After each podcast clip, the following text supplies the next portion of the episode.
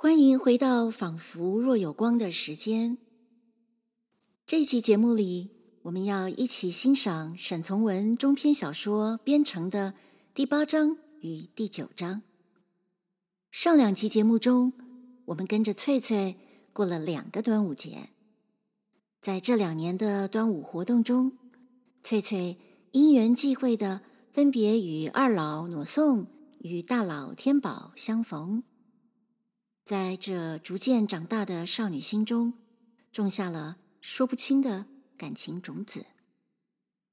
第八章仍是描写端午节。这一年端午的清早，爷爷进城买东西，翠翠看家。透过翠翠对别人家娇美害羞的小女儿的欣赏，我们看到的其实是翠翠自己的爱娇与对美好的向往。一个人留守渡船头，翠翠唱着山歌与祭神的歌曲。作者不但是为了置入性行销，介绍一下湘西的风土民情，更是为了传达这少女的心中的柔和、快乐与那无法解释的忧郁。我必须先声明，并且跟大家道歉的是，翠翠唱歌。我可不能唱歌呀，会吓死人吧？所以就请大家自己想象一下，或者自己给翠翠的曲子编个好听的调子吧。第九章呢，是我们期待已久的一章，翠翠与儺宋正式见面了呢。只是我们的翠翠那么别扭啊，这小姑娘的心思也太麻烦了吧？大家会不会想穿越回一百年前，推翠翠一把呢？爷爷称赞儺宋那么标致，好比山里最漂亮的花豹，最骄傲的大公鸡。他岂不是暗暗期待这美男子与翠翠的结合吗？这里最优秀的青年。还没有得到在世上功成名就的机会，但爷爷不以为可惜。爷爷反倒希望这里的年轻人永远维持着原来的纯良正直就好了。之前我们已经提过，我们应该把沈从文的小说《编成》与他其他关于湘西的散文放在一起读，就会理解。他笔下的纯美原乡桃花源，与黑暗腐败暴力的乱世是相生相依的。那么，在那样的时代里，爷爷这朴实无比的愿望，有机会达成吗？沈从文《边城》第八章。初五大清早，落了点毛毛雨，上游且涨了点龙船水，河水全变作豆绿色。祖父上城买办过节的东西，带了个棕把叶斗篷，携带了一个篮子，一个装酒的大葫芦，肩头上挂了个褡褮，其中放了一吊六百钱，就走了。因为是节日，这一天从小村小寨带了铜钱、担了货物上城去办货、调货的极多。这些人起身也极早，故祖父走后，黄狗就伴同翠翠守船。翠翠头上戴了一个崭新的斗篷，把过渡人一趟一趟的送来送去。黄狗坐在船头，每当船拢岸时，必先跳上岸边去衔绳头，引起每个过渡人的兴味。有些过渡乡下人也吸了狗上城，照例如俗话说的“狗离不得屋”，一离了自己的家，急或傍着主人，也变得非常老实了。到过渡时，翠翠的狗必走过去嗅嗅，从翠翠方面讨取了一个眼色，似乎明白翠翠的意思，就不敢有什么举动。直到上岸后，把拉绳子的事情做完，眼见到那只陌生的狗向小山去了，也必跟着追去，或者向狗主人轻轻吠着，或者逐着那陌生的狗，必得翠翠带点儿嗔恼的嚷着：“狗，狗，你狂什么？还有事情做，你就跑呀！”于是这黄狗赶快跑回船上来，且依然满船闻嗅不已。翠翠说：“这算什么轻狂举动？你跟谁学的的？还不好好蹲到那边去！”狗俨然极其懂事，便即刻到他自己原来地方去。只间或又像想起什么似的，轻轻的吠几声。雨落个不止，西面一片烟。翠翠在船上无事可做时，便算着老船夫的行程。她知道他这一去应到什么地方，碰到什么人，谈些什么话。这一天城门边应当是些什么情形，河街上应当是什么情形。心中一本册，他完全如同眼见到的那么明明白白。他又知道祖父的脾气，一见城中相熟梁子上人物，不管是马夫、伙夫，总会把过节时应有的颂祝说出。这边说：“傅爷，您过节吃饱喝饱。”那一个便也将说：“划船的，你吃饱喝饱。”这边若说着如上的话，那边人说：“有什么可以吃饱喝饱？四两肉，两碗酒，既不会饱，也不会醉。”那么祖父必很诚实，邀请这熟人过碧溪居，喝个够量。倘若有人当时就想喝一口祖父葫芦中的酒，这老船夫也从不吝啬，必很快的就把葫芦递过去。酒喝过了，那兵营中人卷舌子，舔着嘴唇，称赞酒好，于是又必备勒迫着喝第二口。酒在这种情形下少起来了，就又跑到原来铺上去。加满为止。翠翠且知道祖父还会到码头上去，同刚拢岸一天两天的上水船水手谈谈话，问问下河的米价盐价。有时且弯着腰钻进那带有海带鱿鱼味以及其他油味、醋味、柴烟味的船舱里去。水手们从小坛中。抓出一把红枣，递给老船夫。过一阵，等到祖父回家，被翠翠埋怨时，这红枣便成为祖父与翠翠和解的东西。祖父一到河街上，且一定有许多铺子上商人送他粽子与其他东西，作为对这个忠于职守的划船人一点敬意。祖父。虽嚷着“我带了那么一大堆回去，会把老骨头压断”，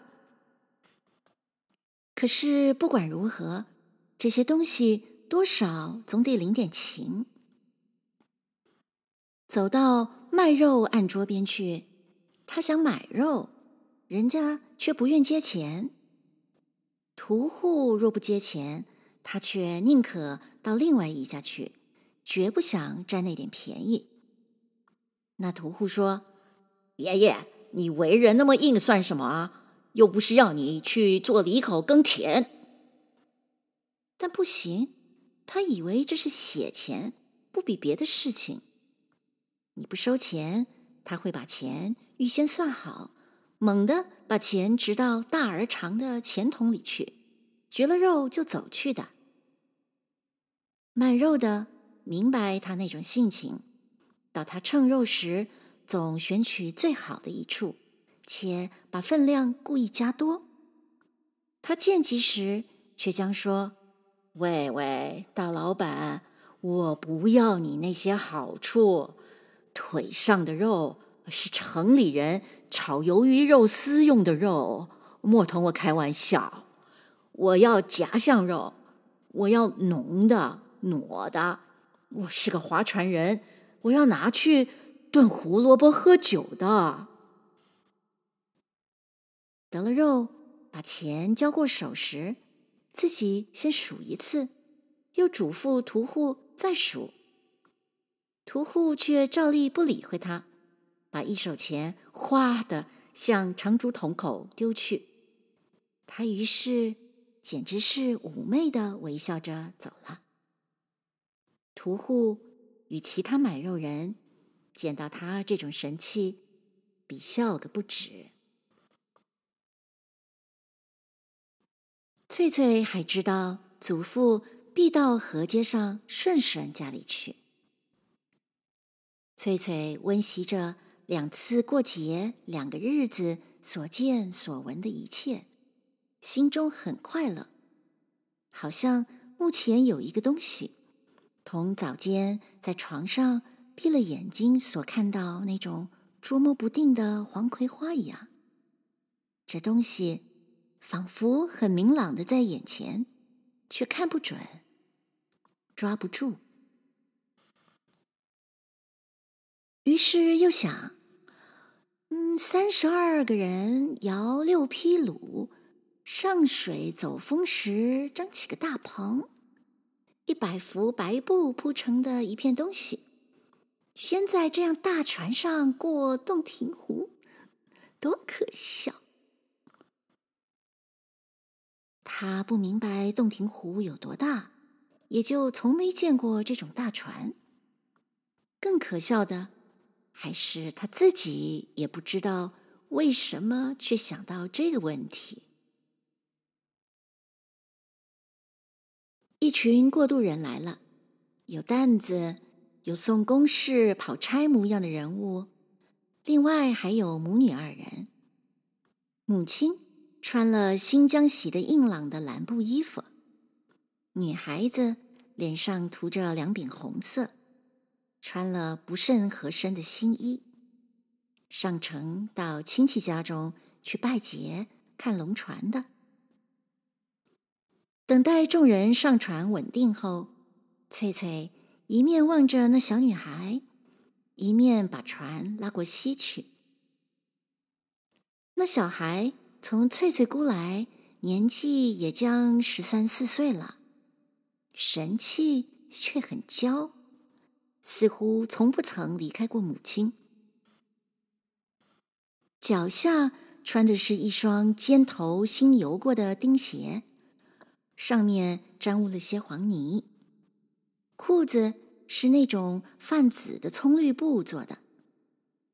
见翠翠尽是望他，他也便看着翠翠，眼睛光光的，如同两粒水晶球，有点害羞，有点不自在，同时也有点不可言说的爱娇。那母亲无恙的妇人便问翠翠年纪有几岁？翠翠笑着，不高兴答应，却反问小女孩今年几岁。听那母亲说十三岁时，翠翠忍不住笑了。那母女显然是财主人家的妻女，从神气上就可看出的。翠翠注视那女孩。发现了女孩子手上还戴的有一副麻花角的银手镯，闪着白白的亮光，心中有点新鲜。船傍岸后，人陆续上了岸，妇人从身上摸出一铜子儿，塞到翠翠手中，就走了。翠翠当时竟忘了祖父的规矩了，也不说道谢，也不把钱退还，只望着这一行人中那个女孩子身后发痴。一行人正将翻过小山时，翠翠忽又忙匆匆地追上去，在山头上把钱还给那妇人。那妇人说：“这是送你的。”翠翠不说什么，只微笑把头尽摇，且不等妇人来得及说第二句话，就很快的向自己渡船边跑去了。到了渡船上，溪那边又有人喊过渡。翠翠把船又拉回去。第二次过渡是七个人，又有两个女孩子，也同样因为看龙船，特意换了干净衣服，相貌却并不如何美观，因此使翠翠更不能忘记先前那一个。今天过渡的人特别多，其中女孩子比平时更多。翠翠既在船上拉篮子摆渡，古见到什么好看的、极古怪的、人乖的、眼睛框子红红的，莫不在记忆中留下个印象。无人过渡时，等着祖父，祖父又不来。便仅只反复温习这些女孩子的神气，且轻轻的、无所谓的唱着：“白鸡关出老虎咬人，不咬别人，团总的小姐派第一。大姐带副金簪子，二姐带副银串子，只有我三妹没得什么带。”耳朵上常年带条豆芽菜。城中有人下乡的，在河街上一个酒店前面，曾见及那个撑渡船的老头子，把葫芦嘴推让给一个年轻水手，请水手喝他新买的白烧酒。翠翠问及时，那城中人就告给他所见的事情。翠翠笑祖父的慷慨不是时候，不是地方。过渡人走了，翠翠就在船上又轻轻地哼着巫师十二月里为人还愿迎神的歌完。你大仙，你大神，睁眼看看我们这里人，他们既诚实又年轻。又身无疾病，他们大人会喝酒，会做事，会睡觉。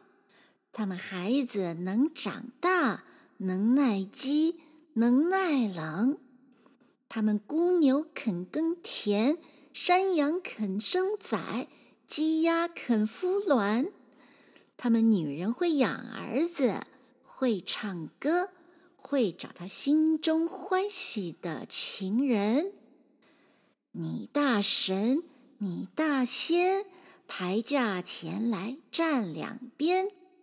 官夫子身跨赤兔马，尉迟恭手拿大铁鞭。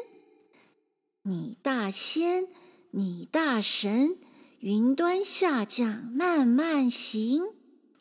张果老，驴得坐稳。铁拐李，脚下要小心。福禄绵绵是神恩，和风和雨神好心。好酒好饭当前阵，肥猪肥羊火上烹。洪秀全、李鸿章，你们再生是霸王，杀人放火尽节全中各有道。今来坐席又何妨？慢慢吃，慢慢喝，月白风清好过河。醉时携手同归去，我当为你再唱歌。那首歌声音既极柔和，快乐中又微带忧郁。唱完了这歌，翠翠觉得心上有一丝凄凉。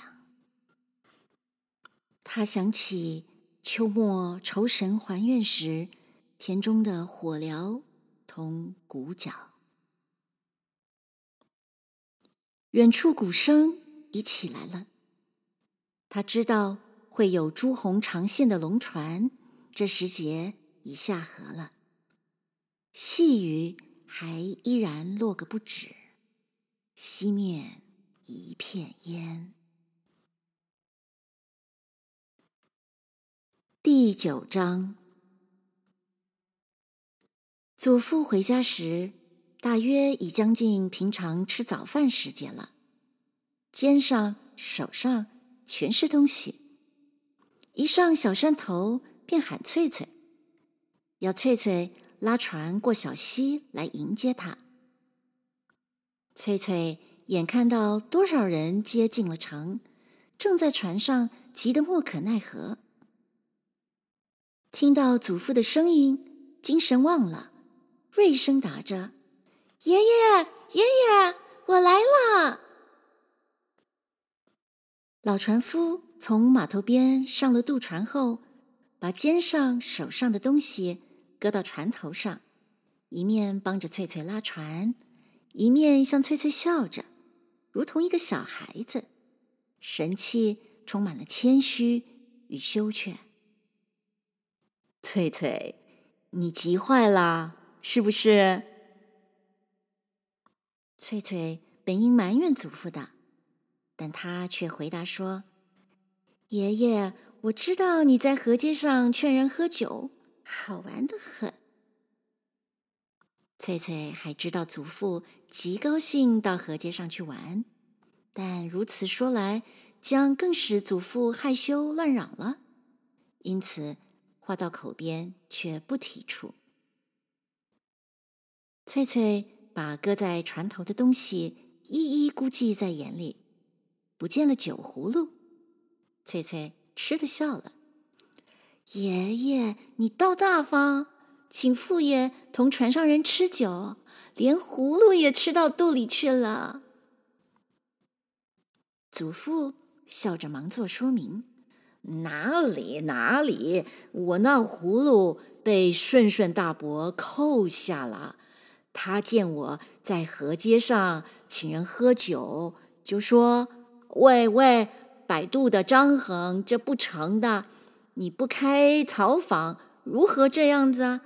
把你那个放下来，请我全喝了吧。”哎，他当真那么说，请我全喝了吧。我把葫芦放下啦，但我猜想他是同我闹着玩的。他家里还少烧酒吗？翠翠，你说，爷爷，你以为人家真想喝你的酒，便是同你开玩笑吗？嗯，那是怎么的？你放心，人家一定因为你请客不是地方。所以扣下你的葫芦，不让你请人把酒喝完，等等就会为你送来的。你还不明白？啊，真是！哎呀，当真会是这样的。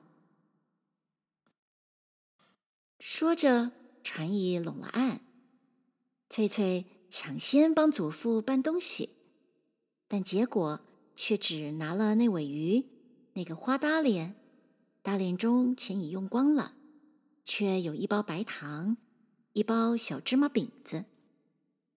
两人刚把新买的东西搬运到家中，对西就有人喊过渡。祖父要翠翠看着肉菜，免得被野猫拖去，争着下溪去做事。一会儿。便同那个过渡人嚷着到家中来了。原来这人便是送酒葫芦的。只听到祖父说：“翠翠，你猜对了，人家当真把酒葫芦送来了。”翠翠来不及向灶边走去，祖父同一个年纪轻轻的、脸黑、肩膊宽的人物便进到屋里了。翠翠同客人皆笑着，让祖父把话说下去。客人又望着翠翠笑，翠翠仿佛明白为什么被人望着，有点不好意思起来，走到灶边烧火去了。西边又有人喊过渡，翠翠赶忙跑出门外船上去，把人渡过了溪。恰好又有人过溪，天虽落小雨。过渡人却分外多，一连三次。翠翠在船上一面做事，一面想起祖父的去处。不知怎么的，从城里被人打发来送酒葫芦的，他觉得好像是个熟人。可是眼睛里像是熟人，却不明白在什么地方见过面。但也正像是不肯把这人想到某方面去，方猜不着这来人的身份。祖父在盐坎上边喊：“翠翠，翠翠，你上来歇歇，陪陪客。”本来无人过渡，便想上岸去烧火，但经祖父一喊。反而不上岸了。来客问祖父：“进不进城看船？”老渡船夫就说：“应当看守渡船。”两人又谈了些别的话。到后来，客方言归正传：“伯伯，你翠翠像个大人了，长得很好看。”撑渡船的笑了，口气同哥哥一样，倒爽快呢。这样想着，却那么说：“二老，这地方配受人称赞的只有你，人家都说你好看。八面山的豹子，地地溪的锦鸡。”全是特为颂扬你这个人好处的警句呀！但是这很不公平，很公平的。我听船上人说，你上次押船，船到三门下面白鸡关滩出了事啊！从急浪中，你援救过三个人，你们在滩上过夜。被村子里女人见着了，人家在你棚子边唱歌一整夜，是不是真有其事？不是女人唱歌一夜，是狼嚎。那地方著名多狼，只想着机会吃我们。我们烧了一大堆火，吓住了他们，才不被吃掉。老船夫笑了。那更妙，人家说的话还是很对的。狼是只吃姑娘，吃小孩，吃十八岁标致青年。像我这种老骨头，他不要吃的。那二老说：“伯伯，你到这里见过两万个日头。”别人家全说我们这个地方风水好，出大人，不知为什么原因，如今还不出大人。你是不是说风水好，应出有大名头的人？我以为这种人不生在我们这个小地方，也不碍事。我们。有聪明、正直、勇敢、耐劳的年轻人就够了。像你们父子兄弟，为本地也增光彩，已经很多很多。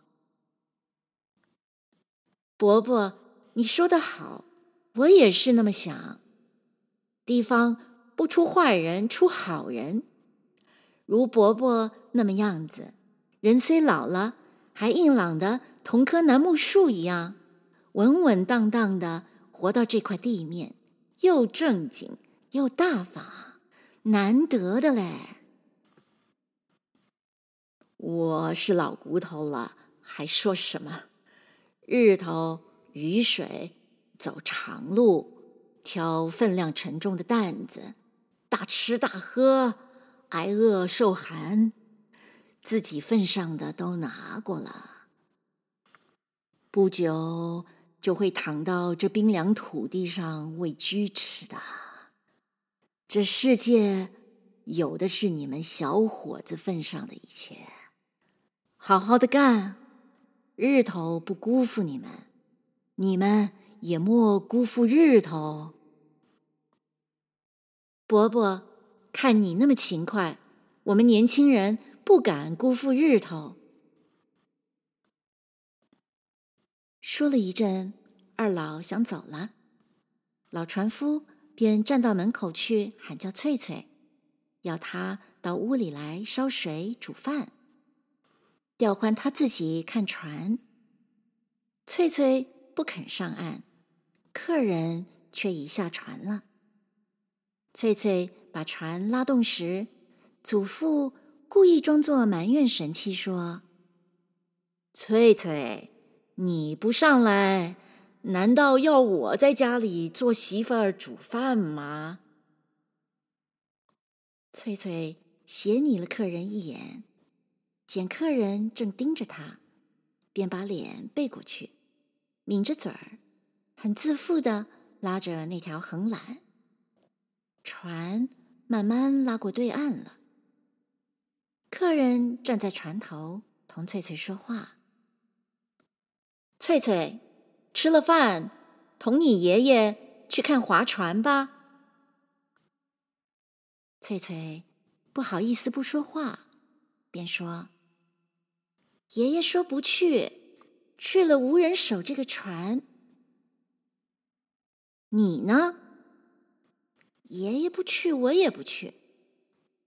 你也守船吗？我陪我爷爷。我要一个人来替你们守渡船，好不好？砰的一下，船头已撞到岸边土坎上了，船拢岸了。二老向岸上一跃，站在斜坡上说：“翠翠，难为你，我回去就要人来替你们。你们快吃饭，一同到我家里去看船。今天人多了，热闹了。”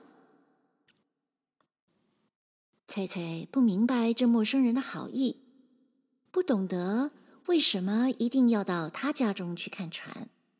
抿着小嘴笑笑，就把船拉回去了。到了家中一边西岸后，只见那个人还正在对西小山上，好像等待什么，不急走开。翠翠回转家中，到灶口边去烧火，一面把带点湿气的草塞进灶里去，一面。向正把客人带回的那一葫芦酒试着的祖父询问：“爷爷，那人说回去就要人来替你，要我们两人去看船，你去不去？你高兴去吗？两人同去，我高兴。那个人很好，我像认得他，他是谁？”祖父心想。这倒对了，人家也觉得你好。祖父笑着说：“翠翠，你不记得你前年在大河边时，有个人说要让大鱼咬你吗？”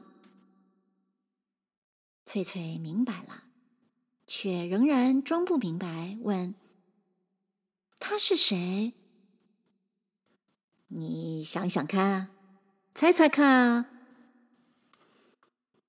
一本百家姓，好多人，我猜不着他是张三李四。顺顺传总家的二老，他认识你，你不认识他啊？他抿了一口酒，像赞美酒，又像赞美人，低低地说：“好的，妙的，这是难得的。”过渡的人在门外砍下叫唤着。老祖父口中还是好的、妙的，匆匆下船做事去了。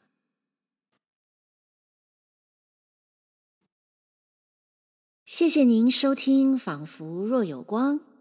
下一集的节目中，我们将会继续说边城里翠翠、爷爷、挪送、天宝的故事。欢迎您继续收听，我们下一集。再会喽。